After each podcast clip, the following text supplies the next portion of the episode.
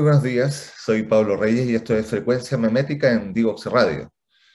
Hoy día, ayer tuvimos una elección bastante importante dentro de nuestro contexto. Eh, se, movieron, se movieron muchas cosas. Eh, podríamos decir que se termina de alguna forma el ciclo concertación y alianza. Y aparecen dos fuerzas bastante polares. Aparecen dos, dos fuerzas bastante polares que han sido producto y son como de alguna forma un síntoma del, del contexto que hemos estado viviendo.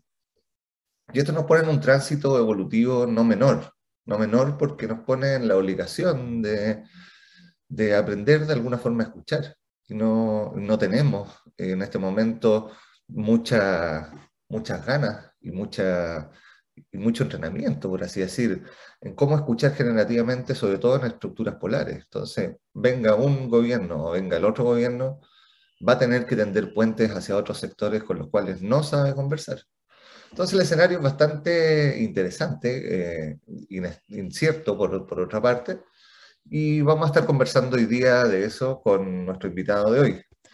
Nuestro invitado de hoy es, ya lo tuvimos la semana pasada hablando antes de, de, las elecciones precisamente, y, y, vamos a conversar como, bueno, ¿qué, ¿cuál es el escenario que se despliega? ¿Cuál es el escenario que se abre? ¿Qué, cuáles son los desafíos que tenemos como país de aquí al 19 de, diciembre, en el que vamos a estar viendo, bueno, cuál va a ser los acercamientos, la, forma en que se va a abordar esto, si se va a seguir conversando cada uno hacia su lado, tratando de fortalecer eh, su base electoral.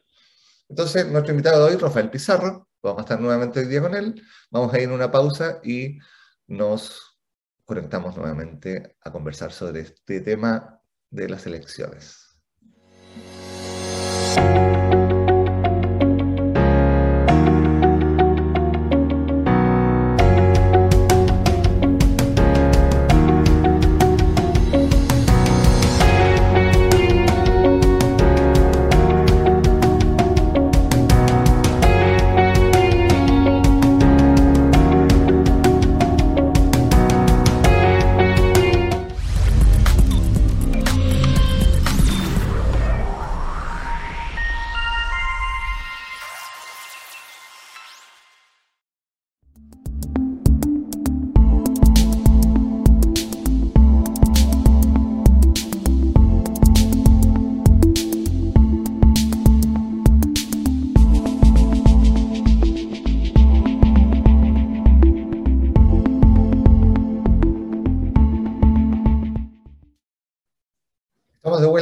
Frecuencia memética en Divox Radio. Los invito y les invito a que nos sigan en nuestras redes sociales, en arroba Divox Radio, en Facebook, Twitter, LinkedIn e Instagram, así como en nuestros canales de SoundCloud, YouTube y Spotify. También en nuestra página web www.divoxradio.com, donde podrán encontrar tanto este como otros programas.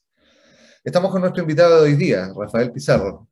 Rafael, Rafael, nuevamente jefe de carrera de Administración Pública en la UTEM. Muy bienvenido, muchas gracias por aceptar la invitación nuevamente. Muchas gracias, estimado Pablo. Ah, la verdad que muy gustoso de estar eh, conversando, dialogando luego del, día siguiente, ¿no? Ah, del día siguiente del, evento electoral. ¿ah? Ahí con, que era un poco lo que conversábamos la semana pasada, ¿no? Un poco... Em, eh, triste por la baja participación. La verdad, giró en torno al 47%, que era lo histórico, yo era eh, de lo optimista, que hablaba entre un 49 y un 51, y la verdad que solo fue un 47. Lo que hace suponer además que en la segunda vuelta va a votar aún menos gente. Por lo tanto, ahí hay un tema que, que es bien de fondo. Hay, hay, varias cosas ahí, porque, porque por ejemplo, bueno, el, el, escenario no era, salvo algunas encuestas que estuvieron relativamente cerca esta vez, digamos, a diferencia de otras veces, eh, pero más allá de, de, las encuestas mismas, era un escenario que la mayoría de los actores políticos no lo tenía tan en el mapa, por lo menos en, y, por lo menos en su estrategia. O sea, como eh, de, una forma u otra es el, es el, el fin de la transición. O sea, tenemos cuarto lugar y quinto lugar lo que era concertación y alianza, y con tres fuerzas que son nuevas, eh, que son post-democracia, que son y una que es absolutamente disruptiva, que uno veíamos ayer los hashtags de, Twitter y era como increíble, era uno de ellos, o sea, como nadie la, podía creer. Entonces nos vuelve a pasar en otro contexto, pero de otra forma, de otra forma distinta, pero, pero nos vuelve a pasar el que no la vimos venir. Entonces, en, esa lógica es como, ¿qué, estamos escuchando? ¿Dónde estamos escuchando? ¿Cómo, cómo, cómo estamos escuchando? Sí, sí, ahí es yo creo que esta, claro, no la, no la vimos venir, pero además eh, nos cuesta interpretar, además. Nos cuesta interpretar en, dos en dos medidas, ¿no? Un poco no la vimos venir y, y, hacer el análisis de por qué no la vimos venir, ¿ya? Y por otro lado también eh, no, no, sabemos cómo va a seguir, ¿ya? Eh, porque mm, claramente acá, primero, un 47% de participación es baja en una elección que uno decía, mira, es competitiva, se enfrentan los dos bloques con fuerzas de centro también bastante, bastante claras, ¿no? O sea, las campañas de Sichel y Yasna eran eh, campañas emblemáticas en cada uno de sus sectores, ¿ya? Y por lo tanto hace que esto pueda ser eh, eh, mal interpretado también desde, desde sus causas, ¿no? ¿Ah? porque también se creía, ¿no? Que un estallido social ya iba a devenir, de alguna otra manera, en un gobierno eh, más progresista, más de izquierda, ¿cierto? Con énfasis sociales, y la verdad que no fue tan así, ¿ya? Y quien logra imponerse en el primer lugar, ganando la primera vuelta, ¿cierto? Termina siendo un sector más bien conservador, continuista más bien del, del, eh, del modelo, incluso uno podría decir profundizador del modelo. ¿ah? entonces, no la vimos venir, no sabemos por qué llegó y tampoco entendemos de, lo que, de lo que viene, porque por otro lado tampoco hemos sido capaces de recoger eh, lo que la ciudadanía establece, ¿ya? y a mí lo que sí me tiene eh, muy preocupado en eso es la baja participación. Sí, y ahí, ahí sucede algo bien particular, porque la participación sigue siendo baja, o sea, desde que se sale el voto voluntario, digamos que eh, baja considerablemente y de ahí en adelante se ha sostenido baja, pero, pero pese a eso bajo, porque siempre se apela al, ya, al 50% que no sabemos qué es lo que, lo que va a votar, digamos. Si fuera ese, llegar a ese 50% a votar en masa, ¿dónde pondría sus votos?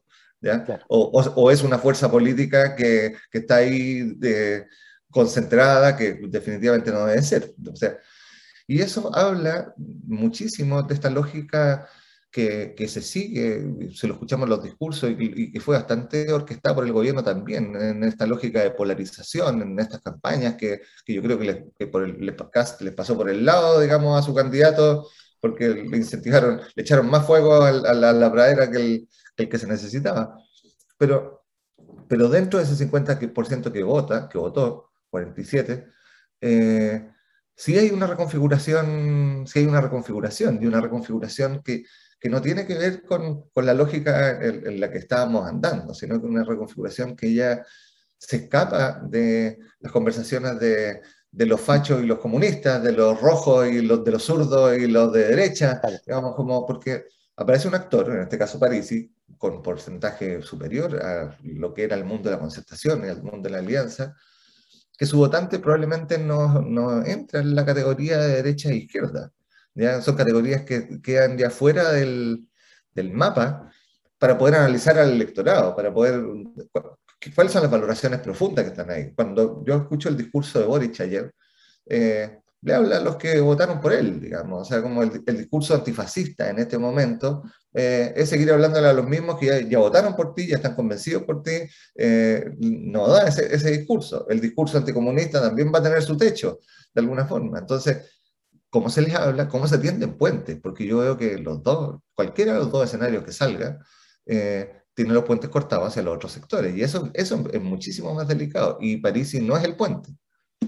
Claro. O sea, hay quien, quien, quien aparece hoy día como, como tercera fuerza, ¿no? Que, que es Parisi eh, y su gente, es un fenómeno bien particular. Al menos uno lo puede situar en algunas regiones, ¿no? Del norte, ¿ya? Eh, y que cuesta comprender además. ¿eh? A mí, a mí lo que me pasa es como incluso antes de, hacer el, análisis más fino desde el punto de vista electoral y del comportamiento electoral, ¿ya? y de las razones que llevan a eh, tener este, este, este, porcentaje y este tercer lugar, es como, em, eh, ¿por, qué se, ¿por, se, baja el desde? ¿no? O sea, eh, en términos de los requisitos para ser presidente, ¿ya? O para ser candidato. O sea, temas lógicos, ¿no? No tener problemas con la justicia, ¿ya? Eh, estar en el país, ¿ya? Y participar en la campaña, ¿no? Que son tres situaciones de toda lógica, ¿no? De toda lógica en cualquier eh, evento. Pero ese desde, ¿ya? Que a nosotros nos parece tan básico, eh, baja, ¿no? O sea, acá es como, mira, no importa todo eso, lo importante es que tenga un cierto, un cierto discurso. Ahí hay un, ahí hay un fenómeno ¿ya? que a mí me llama la atención. ¿ya? Eh, además, en un tema eh, tan delicado, ¿no? O sea, hoy día hablamos de, de, los niños primero, hablamos de la importancia de la infancia, hablamos de la relevancia de la igualdad entre hombres y mujeres, de la corresponsabilidad, ¿cierto? En la crianza de los hijos, eh, una, una, agenda feminista y de género también muy importante. Pese a ello, ¿ya?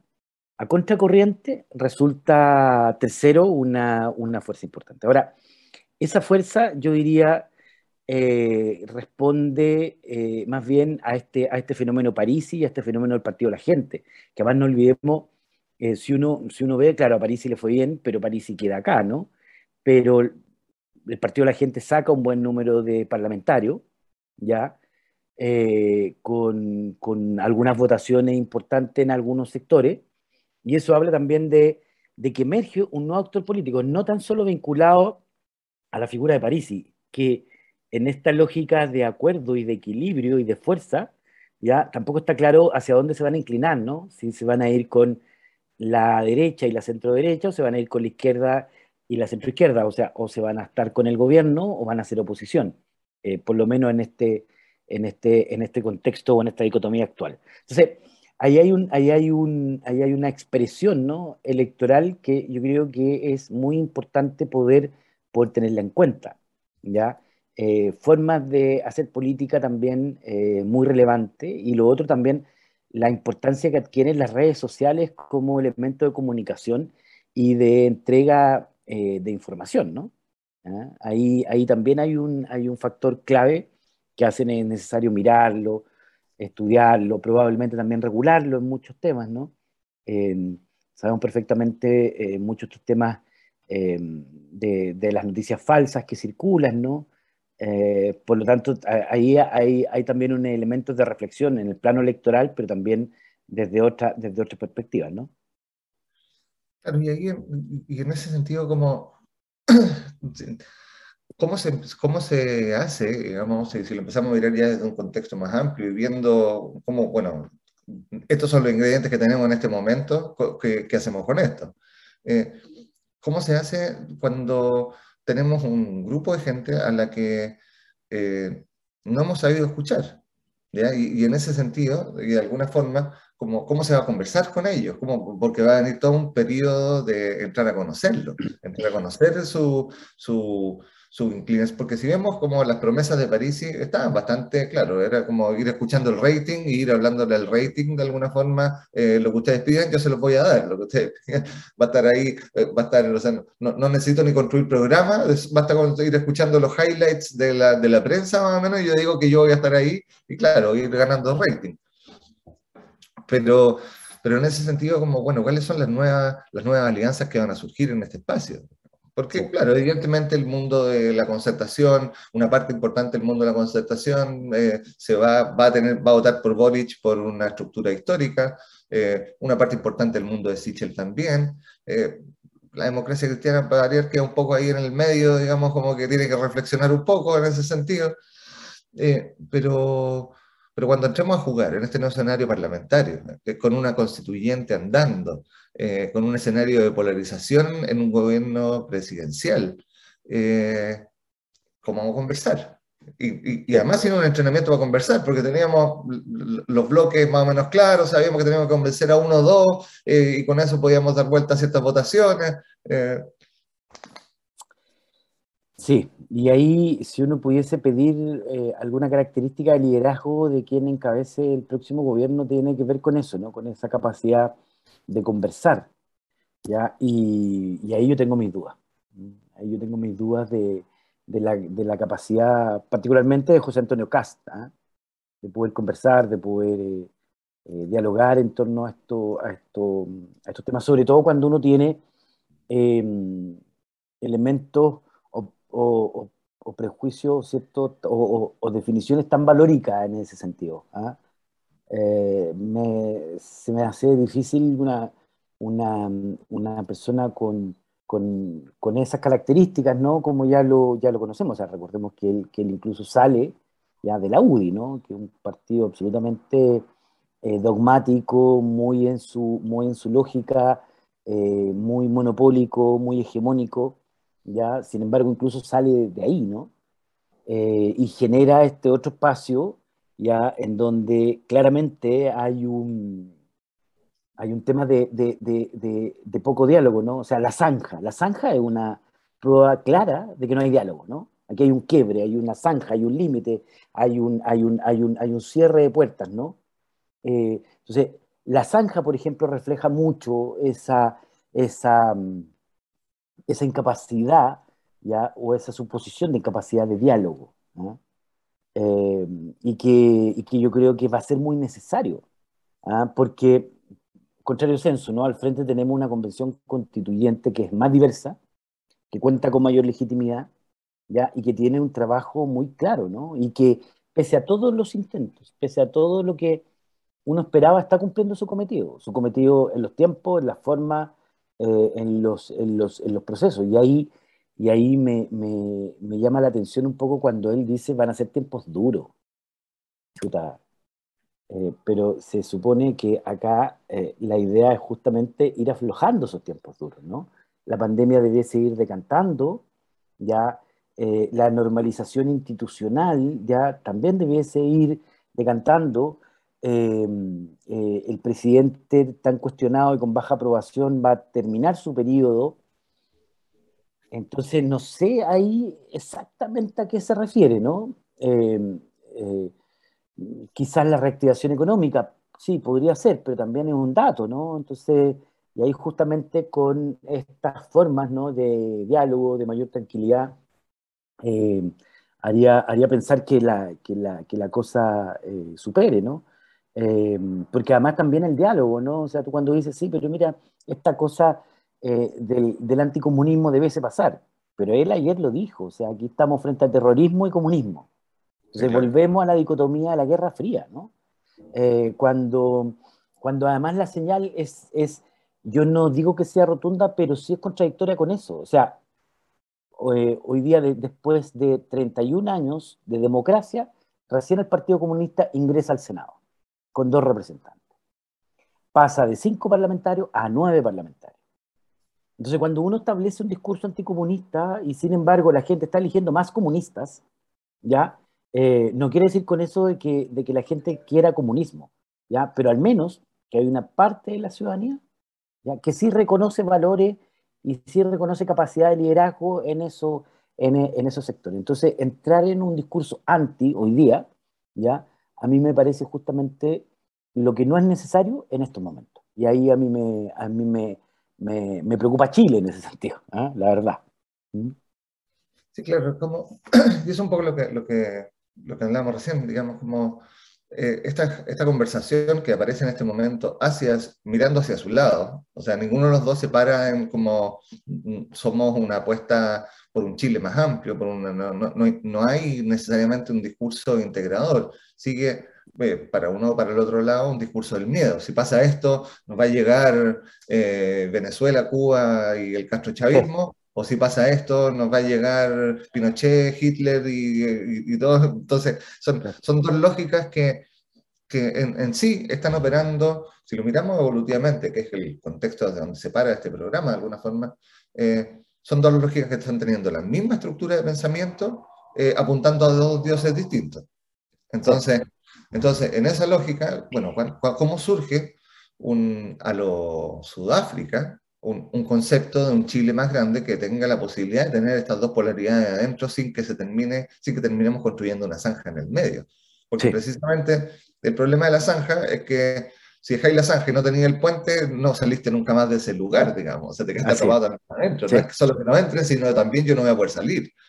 Claro. Entonces, esa, esa metáfora, que, que, no es tan metafórica, digamos, desde, desde ese planteamiento, digamos, de la zanja, no es menor, digamos, aislémonos aislémonos para poder quedarnos puros, aislémonos para poder no ser tocados por el germen extranjero, aislémonos para que, eh, y resulta que si lo pensamos como esta, incluso la propuesta económica que había detrás de eso no da tampoco, digamos, o sea, no, Da, por ningún, no da por ningún lado. Entonces, eh, ¿cómo, ¿cómo se va a hacer en un gobierno, sobre todo en un espacio en el que lo que se necesita en este momento es un, gobierno de transición, es un gobierno que dé estabilidad para que el proceso constituyente pueda terminar, digamos, que mantenga las demandas sociales ahí a la vista, las tenga, digamos, como las esté atendiendo dentro de la medida de un presupuesto que ya va a venir cortado, además, digamos, porque, además. Porque llega con un presupuesto que está cortado, con un parlamento que no va a tener una estructura eh, que va a ser muy facilitadora, entonces, como, bueno, tengamos la cosa quieta un rato, digamos, para que se cante, para poder conversar, abramos esos espacios. Eh, y no veo ningún, por ningún otro lado esa, esa, esa, inquietud. No, claro, y además porque el énfasis, eh, a diferencia de otros gobiernos, no está en el programa gobierno, sino que en la transición del país, ¿no? Es un país que entra en transición. O sea, entra en transición en el, en el sentido que va a tener una nueva constitución, ya, o sea, porque y que se entienda bien, ¿no? Es como, yo no me imagino un país que rechace la constitución, la verdad. O sea, es como, tendríamos una complicación ya eh, eh, sumamente importante en eso. Por lo tanto, eh, en, en, esa, en esa perspectiva, lo que tú requieres es un gobierno que sea capaz de implementar, que sea capaz de desarrollar, que sea capaz de llevar a este Chile transitorio, ¿no? a buen puerto. A buen puerto significa generar las condiciones para que esa eh, situación de, diálogo e implementación ya eh, tenga tierra fértil. Y ahí, o sea, comparto contigo que hoy día no, está claro aquello, ¿ah? no está claro aquello. Entonces, eh, entramos en una situación que a mi modo de ver es un tanto preocupante, desde el punto de vista de la capacidad desde el punto de vista del diálogo, desde el punto de vista de, de dónde te posicionas tú a ser gobierno. Y, ahí, y ahí sin duda me, me, me, llama poderosamente la atención, ¿no? O sea, que, que eh, un poco el discurso de ayer eh, hubiese sido un discurso más bien en lógicas tradicionales, ¿no? Es como eh, Cast muy a captar a, eh, a Desborde, a Sichel, a Evópoli, muy en esta pesca milagrosa, ¿no? ¿Ah? ¿Ya? Y lo de Boric, un poco a consolidar eh, su electorado, a, más bien dar un, dar un empuje de ánimo, ¿ya? Eh, y, por otro lado también, o sea, los diferentes actores que, que, no pasan a segunda vuelta, con un discurso algunos más claros que otros, pero sin un proceso de diálogo para entrar en una, en, una congruencia de propósitos con cualquiera de los dos candidatos, ¿no? ¿Ah? Entonces, ahí también hay poca reflexión desde ese, desde ese punto de vista. Entonces, ¿por qué me incorporo con Cast ahora? ¿Por qué me incorporo con Boric ahora? ¿Ya? Y ahí es como, eh, todas las razones pueden ser válidas, ¿no? Pero tiene que haber un proceso de reflexión, tanto desde Boric como Cast, como también de quienes se van a incorporar en su equipo, en su alianza, en su estrategia. Bueno, vamos a ir a una pausa musical y volvemos a esta conversación junto a Rafael Pizarro sobre eh, el escenario que estamos viviendo post elecciones. Para entender los desafíos de transformación de nuestra sociedad y de nuestras empresas desde una mirada evolutivo-cultural, conectamos cada lunes y miércoles a las 9 de la mañana en Frecuencia Memética con Pablo Reyes. Somos divoxradio.com.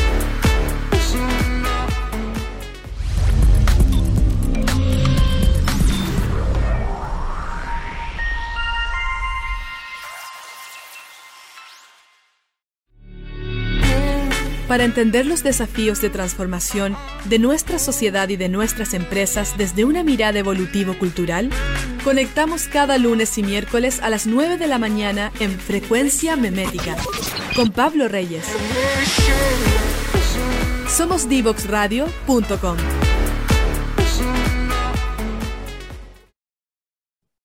Estamos de regreso en Frecuencia Memética junto a nuestro invitado hoy día, Rafael Pizarro.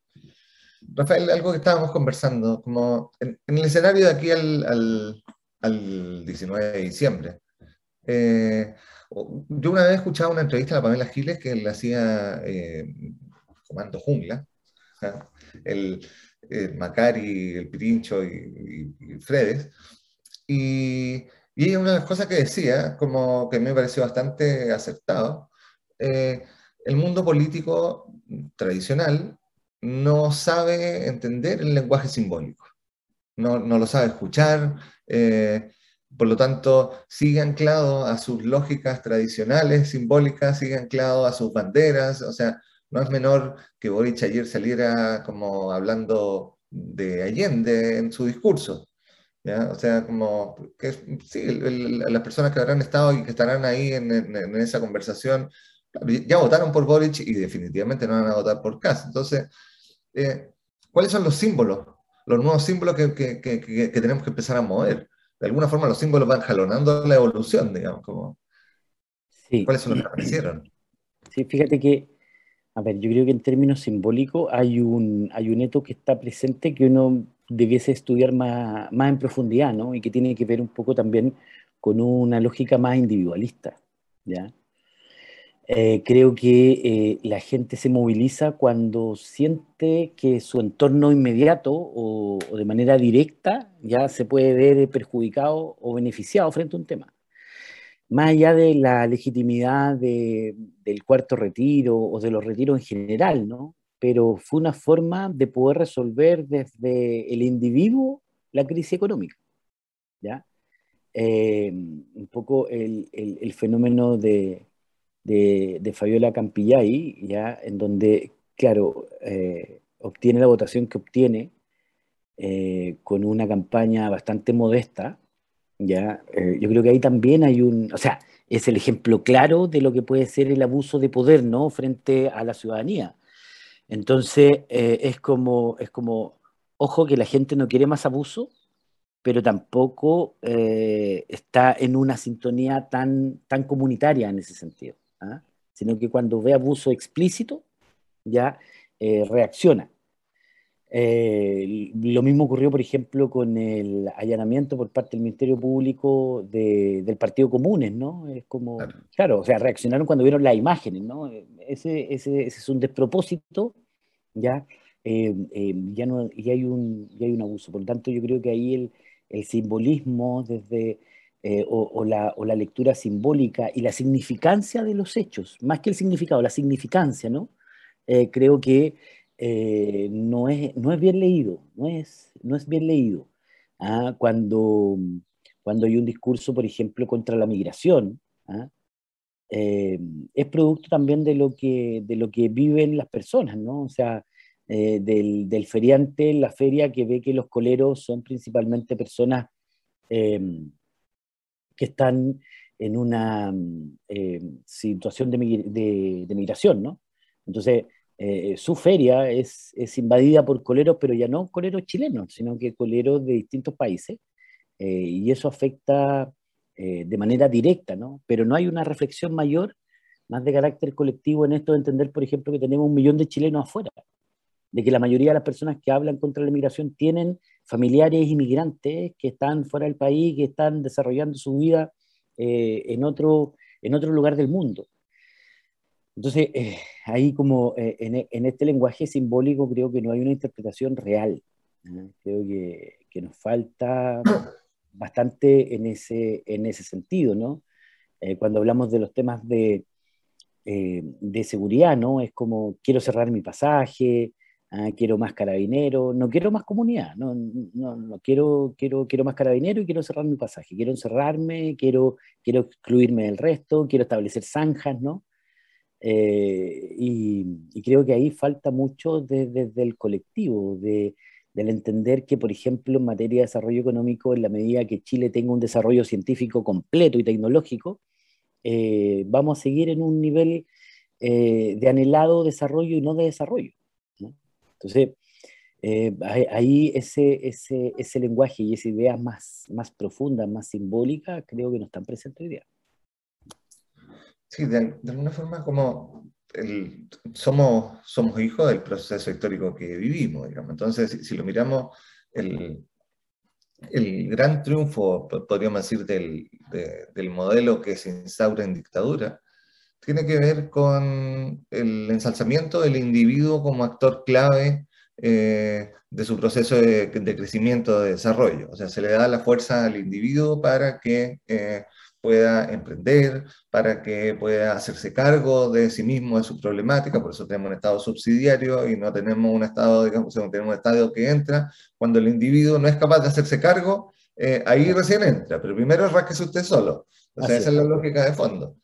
Pero que es una lógica que funcionaba y que podría haber funcionado de alguna forma eh, en una estructura de mercado perfecta, con meritocracia, con una democracia que, con capacidad de escuchar, digamos. O sea, pero en un mercado imperfecto, eh, secuestrado de alguna forma por ciertos poderes, eh, lo que había era una falsa promesa de posibilidad de ascender, lanzada al individuo, que de repente se dio cuenta dijo como, me vendieron el cuento y esta cuestión no es para mí. O sea, están jugando un juego, me tienen mirando un juego que están jugando eh, con la promesa de que si yo me esfuerzo y si yo hago, tengo las oportunidades, porque pues, la meritocracia va a funcionar y no funcionaba.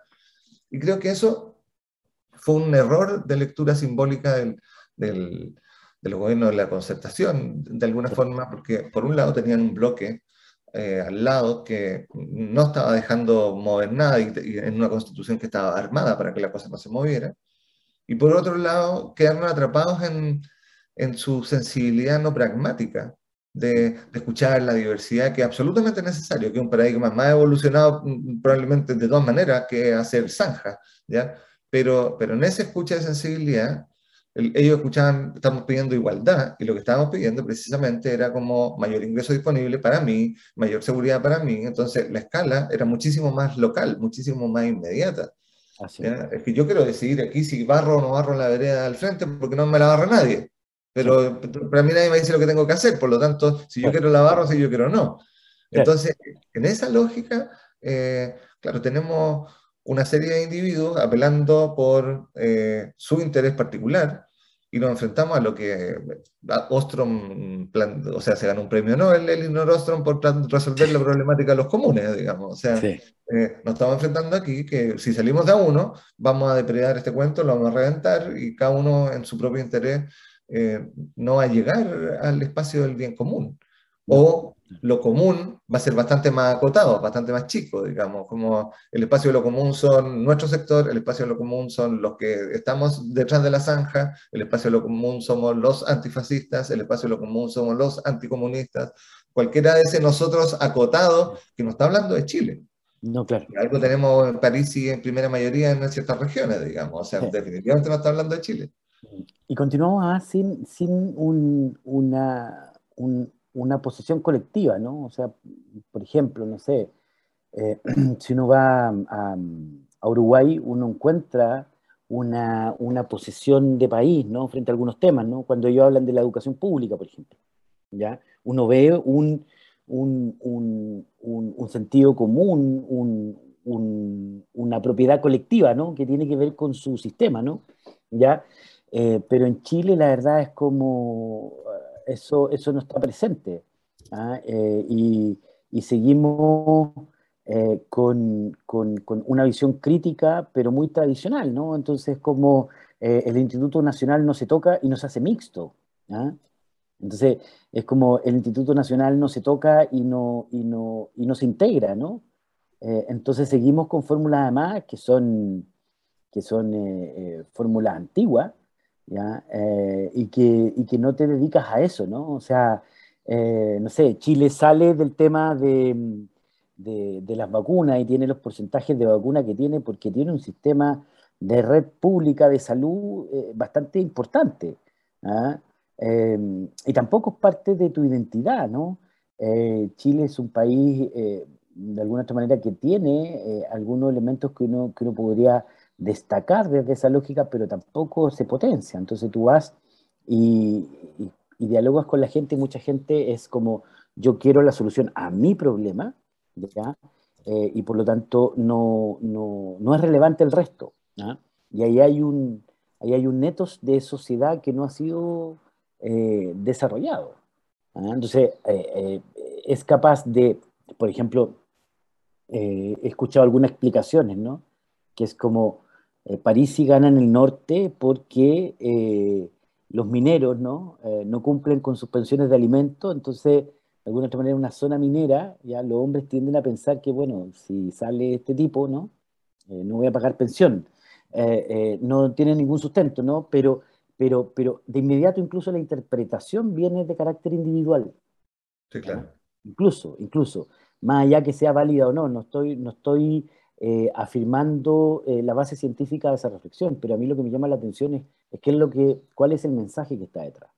Y sigue siendo el mensaje individual, ¿no? La gente busca incluso en un tema tan, tan transversal, tan loable, eh, no, no tener una respuesta un tanto más colectiva. Aquí hay un fenómeno, aquí hay una recepción, y seguimos atacando a, esos espacios colectivos, ¿no? al dirigente social, al dirigente eh, político, eh, a los colectivos, ¿no? Eh, el feminismo, no sé qué, los movimientos indígenas, vinculando, o sea, todo lo colectivo además lo asociamos a nicho y a cierto y enemigo y que son anti algo, ¿no? El feminismo es anti hombre, el indígena es anti chileno, el movimiento social es anti orden, entonces, e, es como cualquier expresión distinta o cualquier expresión también colectiva ya se interpreta en clave antagónica, ¿no?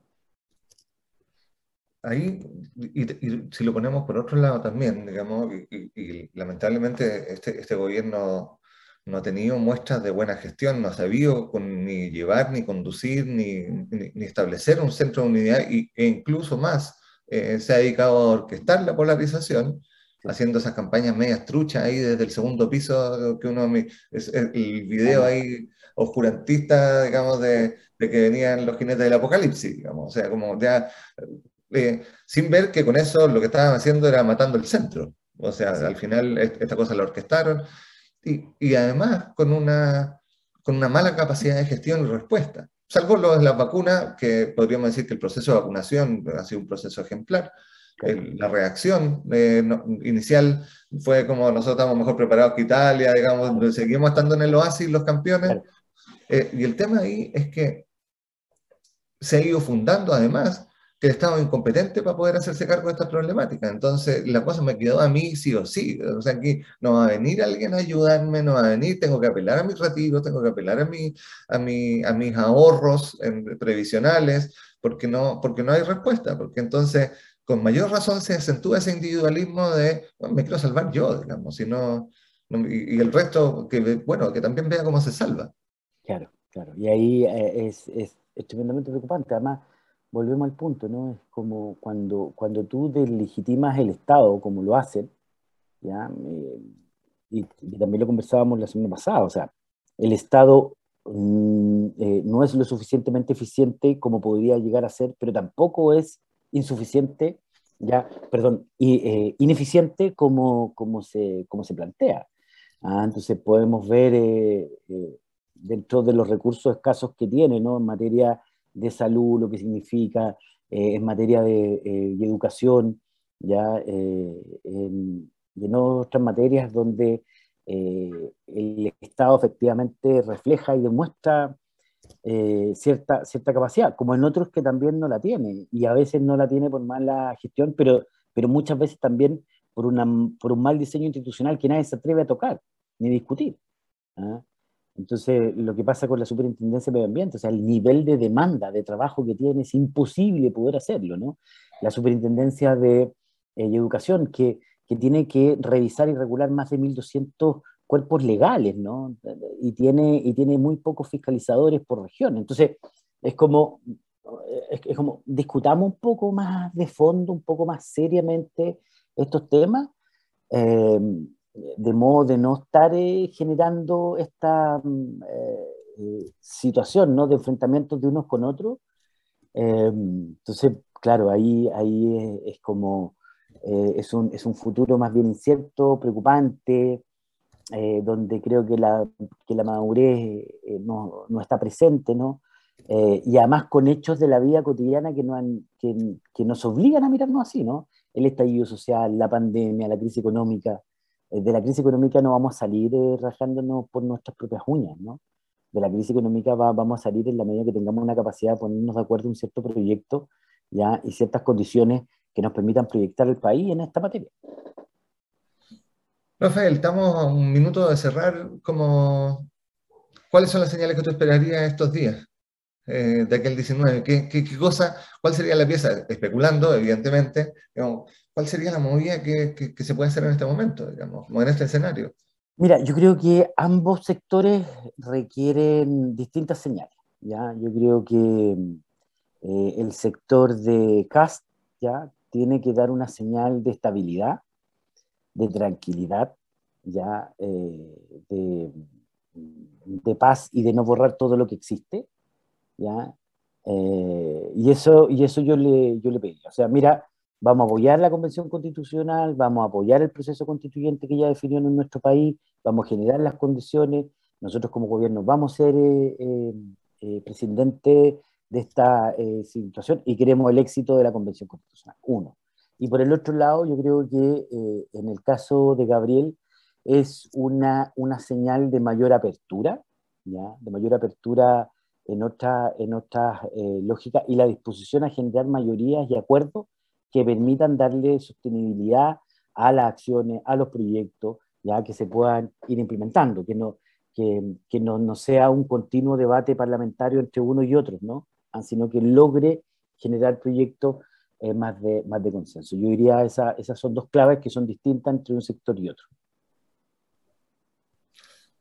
Yo, algo que veo que falta, digamos, es un acto de profunda generosidad eh, en este momento de eh, bajar bandera, decir aquí nos tenemos que enfocar en el puente, eh, no en la zanja, nos tenemos que enfocar en, porque si salimos de a uno a resolver esto, esta cosa se va a incendiar.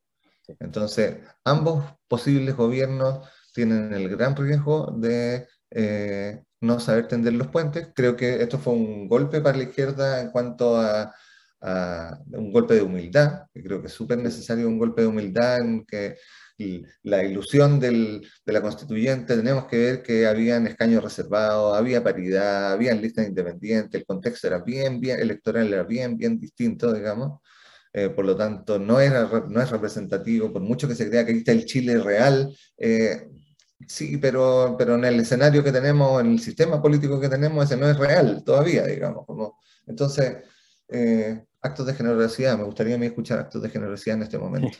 Sí, sí. bueno. necesario. Ya, pues, Pablo. muchísimas gracias. Un placer, ah, encantado de, estar. Muchas gracias por la invitación y disponible cuando ustedes me indiquen. ¿Mm? Perfecto, muchas gracias. Vamos a una última pausa antes del el cierre aquí en Frecuencia Memética. No te quedes fuera. Conversaciones de educación, aprendizaje y tecnología. Cada lunes y miércoles a las 15 horas con Nicolás Soto en Tareas de Tecnología. Somos divoxradio.com.